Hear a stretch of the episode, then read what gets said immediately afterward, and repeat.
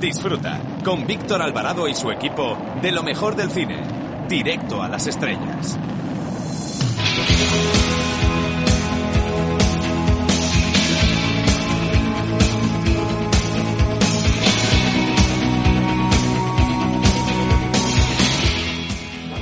Soy Fernando Tejero y os mando un beso muy fuerte a todos los oyentes de, de Directo a las Estrellas. Chao, se os quiere, chao.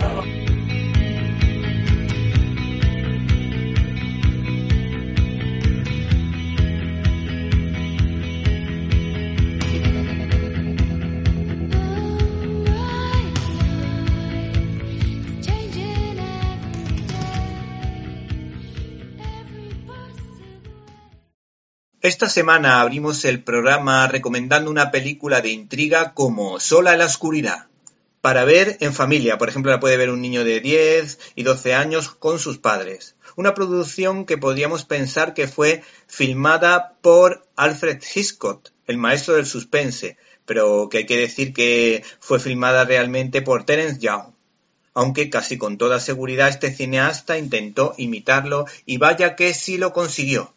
Todos recordarán o habrán imaginado la trama de esta película de 1967 tan solo por el título.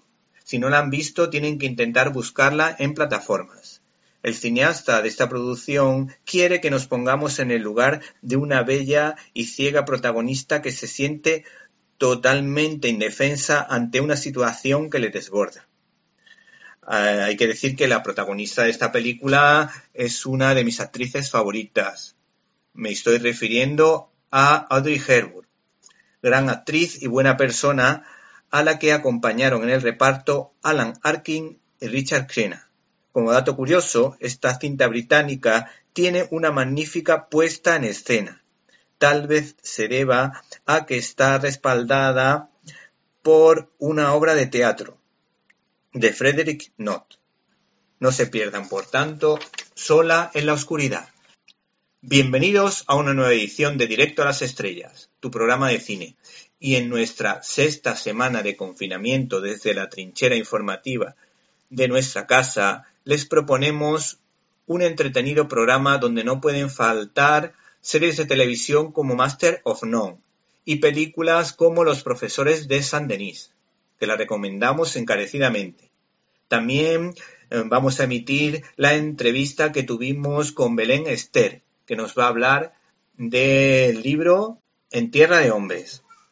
Tampoco puedes perderte la firma de Irene de Alba, el especial de Marta Troyano sobre Indiana Jones y a nuestro amigo Antonio Peláez más Peláez que nunca. Para comentarios, dudas y sugerencias puedes escribirnos a info.cinilibertad.com. Repito, info.cinilibertad.com. Y si no nos pudiste escuchar en directo y quieres hacerlo en diferido, puedes escucharnos a través de la página web www.cinelibertad.com, donde puedes encontrar todos los contenidos relacionados con este programa y otras cosillas que quizá te puedan interesar. Así que no te olvides de www.cinelibertad.com. En esta ocasión no hemos recibido correo electrónico, pero sí alguien pues nos ha comunicado o nos ha recomendado pues una serie de televisión. La verdad que en arroba cine y libertad participa bastante gente. En esta ocasión nos recomiendan desde arroba cine en un minuto a la maravillosa señora Maricel porque la consideran muy entretenida y divertida para ver en estos tiempos de tanta tristeza. Por último, para comentarios, dudas y sugerencias, info arroba Comenzamos. Esta semana abrimos el programa recomendando una película de intriga como Sola en la oscuridad.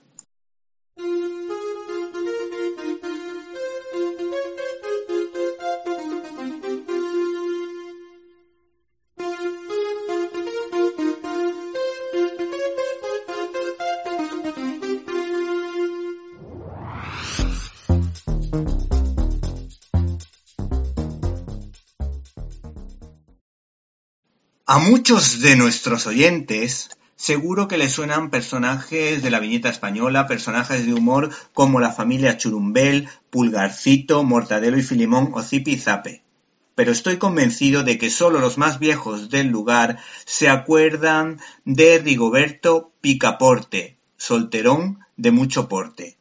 A mí desde luego no me sonaba de nada, pero reconozco que ha sido un acierto por parte de la editorial Bruguera porque ha rescatado un integral que recoge las historietas más divertidas del citado personaje, creado por Robert Segura, personaje con el que guarda ciertos paralelismos con su autor, tanto por su nombre como por su condición de soltero, cosa que no le importó, ya que siempre fue feliz con su estado. Además tuvo una novia en su juventud como le ocurre al personaje. Este autor de tronchantes situaciones estuvo trabajando en multitud de revistas como la Revista de Badalona, La Antorcha, Clipper o Ediciones B, y se le recuerda por La Panda y Los Señores de Alcorcón y El Holgazán de Pepón. Este recopilatorio permite ver la evolución del personaje por un lado y por otro las distintas etapas tan habituales en España en esas épocas, como por ejemplo algunas historietas en blanco y negro en primer lugar, en segundo lugar la etapa del bicolor y la más avanzada del color al que estábamos tan acostumbrados en el mundo de las viñetas españolas. En sus primeras aventuras, él se lleva todo el protagonismo hasta que aparece un hiperpecoso sobrino y su suegra, doña Abelarda, que le pone siempre verde. Y por supuesto, Curruquita, la novia de toda la vida, que de alguna manera expresa o refleja cómo era parte de la sociedad española de la época. Rigoberto Picaporte es un personaje muy divertido con un toque ciertamente original, donde nos encontramos Gocinadas, en referencia a René Goscini, a la española, por los apellidos que su autor, Robert Segura, le ponía a los secundarios, como Pirindoles. ¿Te está gustando este episodio? Hazte fan desde el botón Apoyar del podcast de Nivos. Elige tu aportación y podrás escuchar este y el resto de sus episodios extra. Además, ayudarás a su productor a seguir creando contenido con la misma pasión y dedicación.